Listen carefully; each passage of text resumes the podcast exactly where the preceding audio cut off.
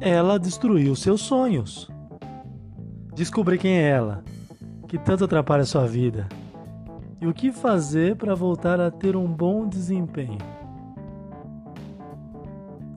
Ela chega muitas vezes e atrapalha. Não nos deixa avançar e pior, nos bloqueia. E como é ruim ficar parado, se sentir imóvel. Muitas vezes com vontade de ir para frente, tomar uma atitude mais forte e ver no que vai dar, porém, para nossa tristeza novamente, ela vence, deixando um sentimento amargo de derrota. Pois é, meu amigo, minha amiga. Se por enquanto essas primeiras palavras estão fazendo sentido para ti, talvez seja o momento de realinhar as suas prioridades. Mas se ainda esteja se perguntando, o que esse cara tá falando? Vamos lá, chega de mistério. Vou te falar quem é ela. Vou te contar quem tanto te sabota. Quem é a destruidora dos sonhos, das boas ideias, das novas e possíveis conquistas. Eu lhe apresento a vergonha. Por quanto tempo mais você permitirá, ou nós permitiremos, que a vergonha decida? Claro que em alguns momentos ela nos ajuda a prevenir riscos, mas é impressionante como, na maioria das vezes, ela nos atrapalha e nos intimida. Temos vergonha do que as outras pessoas vão achar, temos vergonha de não sermos aceitos, vergonha de uma possível ideia reprovada ou de um amor não correspondido. A vergonha de não conseguir sem ao menos termos tentado. Por fim, minha ideia com este assunto é para que você reflita: quem eu seria? Onde estaria? O que teria conquistado?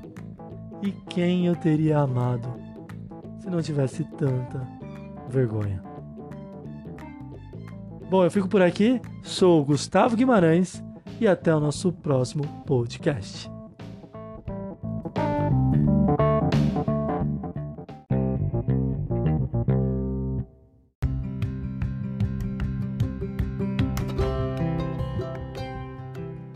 Três dicas rápidas para falar em público agora.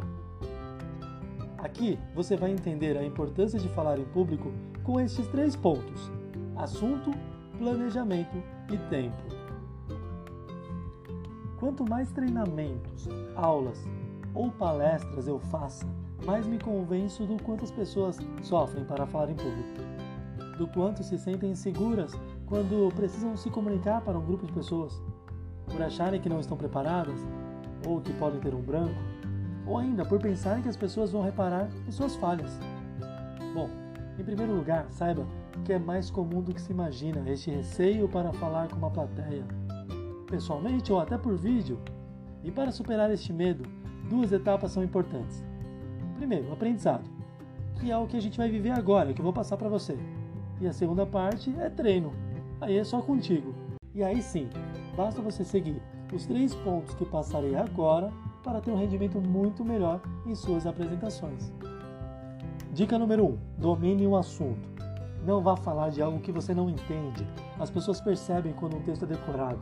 A melhor maneira de lidar com isso é buscando o maior número de informações possíveis e conversar com as pessoas a respeito. Isso evitará os brancos que você tanto teme, pois terá compreendido o tema e demonstrará mais conteúdo em suas falas. Dica número 2: Planejamento. Sua comunicação deve ter início, meio e fim, ou seja, mesmo conhecendo o tema, estipule uma ordem para que as informações sejam passadas, porque assim vai facilitar muito o entendimento de quem te ouve. E por fim, dica número 3: respeite o tempo. Não importa se o combinado é uma breve reunião de 15 minutos ou um treinamento de 3 horas. O importante é você, como orador, respeitar o seu tempo e de seus ouvintes. Ao ultrapassar aquilo que foi combinado, pode ser visto como alguém sem planejamento, e ao reduzir o tempo que foi combinado, pode ser considerado alguém sem conteúdo. E como eu sei o quanto nosso tempo é precioso, procurei ser o mais objetivo possível para lhe passar algumas dicas capazes de ajudar nessas suas próximas apresentações. Então, coloque-as em prática já e perceba o quanto antes como é maravilhoso conversar com a plateia, contribuindo com o seu pouco de informação que sem dúvida pode ajudar muitos. Bom, eu fico por aqui. Sou Gustavo Guimarães e até o nosso próximo podcast.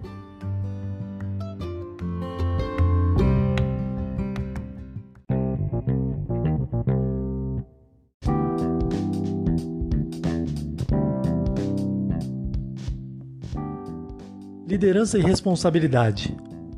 Baseado no filme Tropa de Elite 2, especificamente na forma de liderar do Capitão Nascimento, ouça já e perceba a responsabilidade de quem está à frente da equipe. Liderança não é algo fácil e não é para qualquer um. Poucas são as pessoas que têm a capacidade de persuadir e comandar. Raros os indivíduos que conseguem a proeza de liderar pois estar à frente é muito mais do que dar ordens, é ser um exemplo ao grupo, ter compromisso, pulso firme e responsabilidade. Eu me lembro quando assisti Tropa de Elite 2 e notei a postura do Capitão Nascimento. Mesmo de forma autoritária e severa, na maior parte do tempo era capaz de chegar a ótimos resultados com os seus soldados. E mesmo quando seu objetivo não era alcançado, definia uma nova estratégia, reunia a equipe e seguia em frente. E, justamente sobre uma parte do filme que resultou numa falha da equipe tática que eu quero falar. O sargento André Matias procura o Capitão Nascimento com o intuito de assumir sozinho a culpa pelas mortes na invasão da cadeia de Bangu 1, já que ele, Matias, comandava a equipe. Foi sensato em querer assumir o que aconteceu pois sabia que o primeiro tiro partiu dele e a missão dada não foi cumprida. Mas a lição que podemos tirar disso está na resposta de seu superior. Abre aspas. A responsabilidade é minha. O comando é meu. Fecha aspas. Capitão Nascimento. E destaco nesse momento uma típica atitude de líder: chamar a responsabilidade para si, pois mesmo sabendo que André iria sofrer consequências, não o deixou só e assumiu a bronca. Pois líderes de verdade não se escondem, dão a cara a tapa.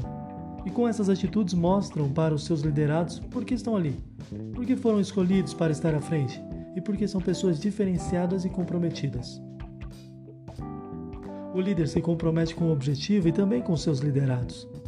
Muitos acreditam que o fim justifica os meios, o que dá a entender que para se conseguir o que deseja, vale tudo, vale qualquer caminho, o importante é o resultado. Mas líderes são aqueles que normalmente acreditam que os meios justificam o fim, ou seja, pensar na equipe, na estratégia e verificar o melhor caminho são primordiais para se chegar ao êxito. Se você tem uma equipe e pretende levá-la a melhores resultados, cobre apenas. Incentive. Mostre que está preocupado com as tarefas, mas também com as pessoas. Não tenha medo dos talentos que surgirem. Na verdade, uma das suas missões é desenvolver o potencial de cada um. Seja comprometido, ético e responsável. E se você pretende liderar, seja humilde para aprender e cauteloso ao colocar em prática. Mas sem dúvida alguma, tenha atitude hoje para amanhã também deixar o seu legado. Sou Gustavo Guimarães, fico por aqui e até o nosso próximo podcast.